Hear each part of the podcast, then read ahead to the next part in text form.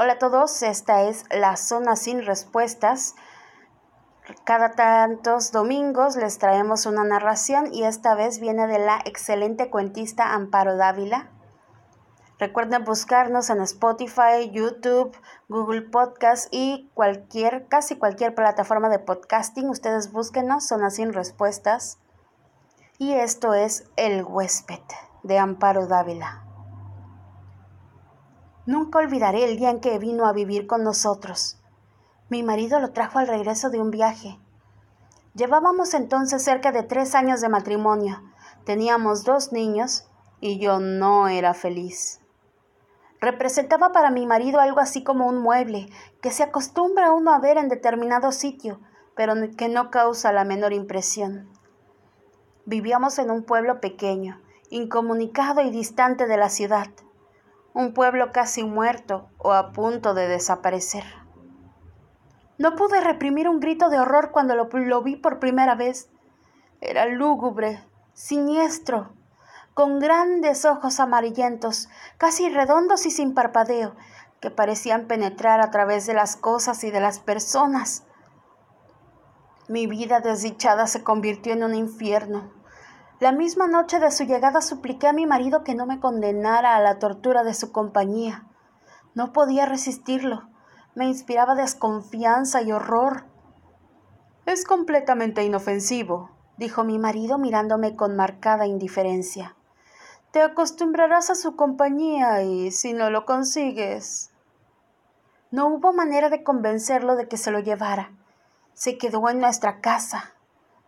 No fue la única en sufrir con su presencia. Todos los de la casa, mis niños, la mujer que me ayudaba en los quehaceres, su hijito, todos sentíamos pavor de él. Solo mi marido gozaba teniéndolo allí. Desde el primer día, mi marido le asignó el cuarto de la esquina. Era esta una pieza grande, pero húmeda y oscura. Por esos inconvenientes yo nunca la ocupaba. Sin embargo, él pareció sentirse cómodo en la habitación. Como era bastante oscura, se acomodaba a sus necesidades. Dormía hasta el oscurecer y nunca supe a qué hora se, se acostaba.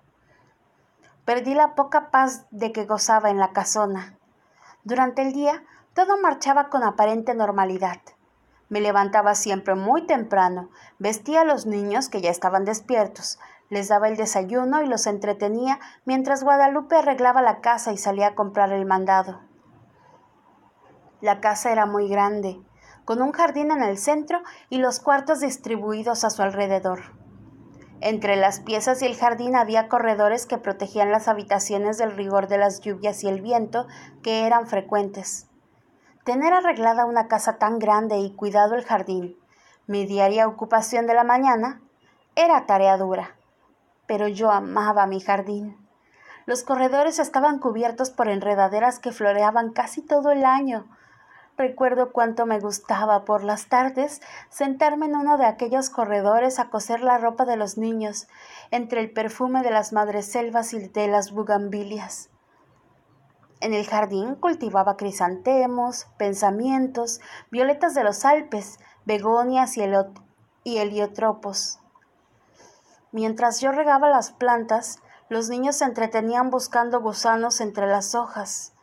A veces pasaban horas callados y muy atentos, tratando de coger las gotas de agua que se escapaban de la vieja manguera.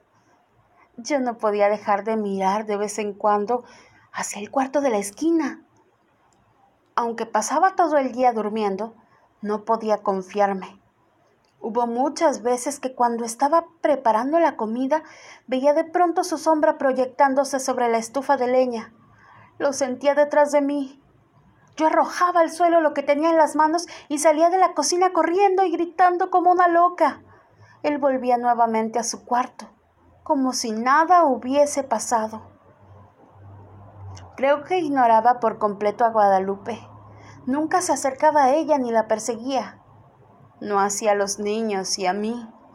A ellos los odiaba y a mí me acechaba todo el tiempo.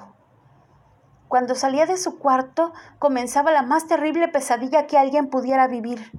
Se situaba siempre en un pequeño cenador enfrente de la puerta de mi cuarto. Yo no salía más. Algunas veces, pensando que aún dormía, yo iba hacia la cocina por la merienda de los niños. De pronto lo descubría en algún sitio oscuro del corredor, bajo las enredaderas. Allí está ya, Guadalupe. gritaba desesperada. Guadalupe y yo nunca lo nombramos. Nos parecía que al hacerlo cobraba realidad aquel ser tenebroso. Siempre decíamos, allí está, ya salió, está durmiendo, él, él, él. Solamente hacía dos comidas, una cuando se levantaba y otra al anochecer, y otra tal vez en la madrugada antes de acostarse. Guadalupe era la encargada de llevarle la bandeja. Puedo asegurar que la arrojaba dentro del cuarto, pues la pobre mujer sufría el mismo terror que yo. Toda su alimentación se reducía a carne. No probaba nada más. Cuando los niños se dormían, Guadalupe me llevaba la cena al cuarto. Yo no podía dejarlo solo sabiendo que se había levantado o estaba por hacerlo. Una vez terminadas sus tareas, Guadalupe se iba con su pequeño a dormir y yo me quedaba sola, contemplando el sueño de mis hijos. Como la puerta de mi cuarto quedaba siempre abierta, no me atrevía a acostarme, temiendo que en cualquier momento pudiera entrar y atacarnos. Y no era posible cerrarla. Mi marido llegaba siempre tarde y al no encontrarla abierta habría pensado... Y llegaba bien tarde, que tenía mucho trabajo, dijo alguna vez. Yo pienso que otras cosas también lo entretenían. Una noche estuve despierta hasta cerca de las dos de la mañana, oyéndolo afuera. Cuando desperté, lo vi junto a mi cama, mirándome con su mirada fija, penetrante. Salté de la cama y le arrojé la lámpara de gasolina que dejaba encendida toda la noche. No había luz eléctrica en aquel pueblo y no hubiera soportado quedarme a oscuras, sabiendo que en cualquier momento... Él se libró del golpe y salió de la pieza. La lámpara se estrelló en el piso de ladrillo y la gasolina se inflamó rápidamente. De no haber sido por Guadalupe que acudió a mis gritos, habría ardido toda la casa. Mi marido no tenía tiempo para escucharme, ni le importaba lo que sucediera en la casa. Solo hablábamos lo indispensable. Entre nosotros, desde hacía tiempo, el afecto y las palabras se habían agotado. Vuelvo a sentirme enferma cuando recuerdo... Guadalupe había salido a la compra y dejó al pequeño Martín dormido en un cajón donde lo acostaba durante el día. Fui a verlo varias veces. Dormía tranquilo. Era cerca de mediodía. Estaba peinando a mis niños cuando oí el llanto del pequeño mezclado con extraños gritos. Cuando llegué al cuarto, lo encontré golpeando cruelmente al niño. Aún no sabría explicar cómo le quité al pequeño y cómo me lancé contra él con una tranca que encontré a la mano, y lo ataqué con toda la furia contenida durante tanto tiempo. No sé si llegué a causarle daño, pues caí sin sentido. Cuando Guadalupe volvió del mandado, me encontró desmayada y a su pequeño lleno de golpes y arañazos que sangraban. El dolor y el coraje que sintió fueron terribles. Afortunadamente, el niño no murió y se recuperó pronto. Temí que Guadalupe se fuera y me dejara sola. Si no lo hizo, fue porque era una mujer noble y valiente que sentía gran afecto por los niños y por mí pero ese día nació en ella un odio que clamaba venganza. Cuando conté lo que había pasado a mi marido, le exigí que se lo llevara, alegando que podía matar a nuestros niños como trató de matar al pequeño Martín. Cada día estás más histérica. Es realmente doloroso y deprimente contemplarte así. Te he explicado mil veces que es un ser inofensivo, Pensé entonces huir de aquella casa, de mi marido, de, de él. Pero no tenía dinero y los medios de comunicación eran difíciles. Sin amigos ni parientes a quienes recurrir, me sentía tan sola como un huérfano.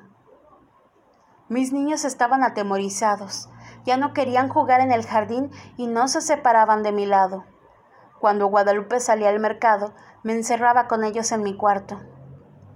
Esta situación no puede continuar, le dije un día a Guadalupe. Tendremos que hacer algo y pronto, me contestó. ¿Pero qué podemos hacer las dos solas? solas, es verdad, pero con odio. Sus ojos tenían un brillo extraño. Sentí miedo y alegría. La oportunidad llegó cuando menos la esperábamos. Mi marido partió para la ciudad a arreglar unos negocios. Tardaría en regresar, según me dijo, unos veinte días. No sé si él se enteró de que mi marido se había marchado, pero ese día despertó antes de lo acostumbrado y se situó frente a, a mi cuarto.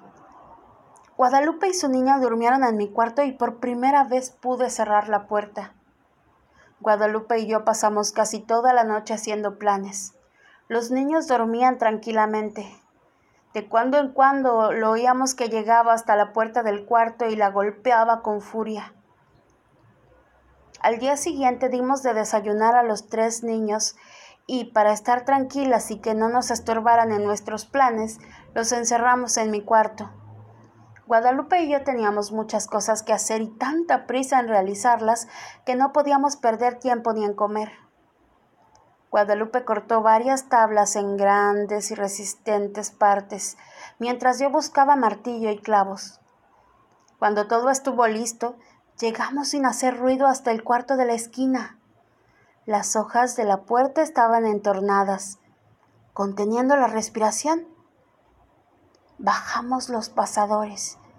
Después cerramos la puerta con llave y comenzamos a clavar las tablas hasta clausurarla totalmente. Mientras trabajábamos, gruesas gotas de sudor nos corrían por la frente. No hizo entonces ruido. Parecía que estaba durmiendo profundamente.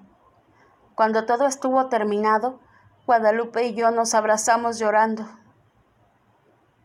Los días que siguieron fueron espantosos. Vivió muchos días sin aire, sin luz, sin alimento.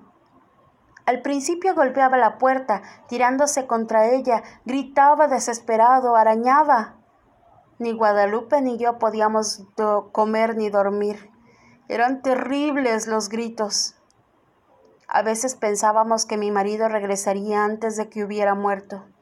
Si lo encontrara así, su resistencia fue mucha.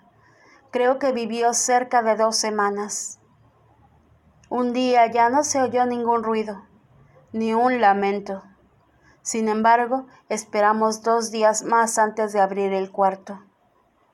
Cuando mi marido regresó, lo recibimos con la noticia de su muerte repentina y desconcertante.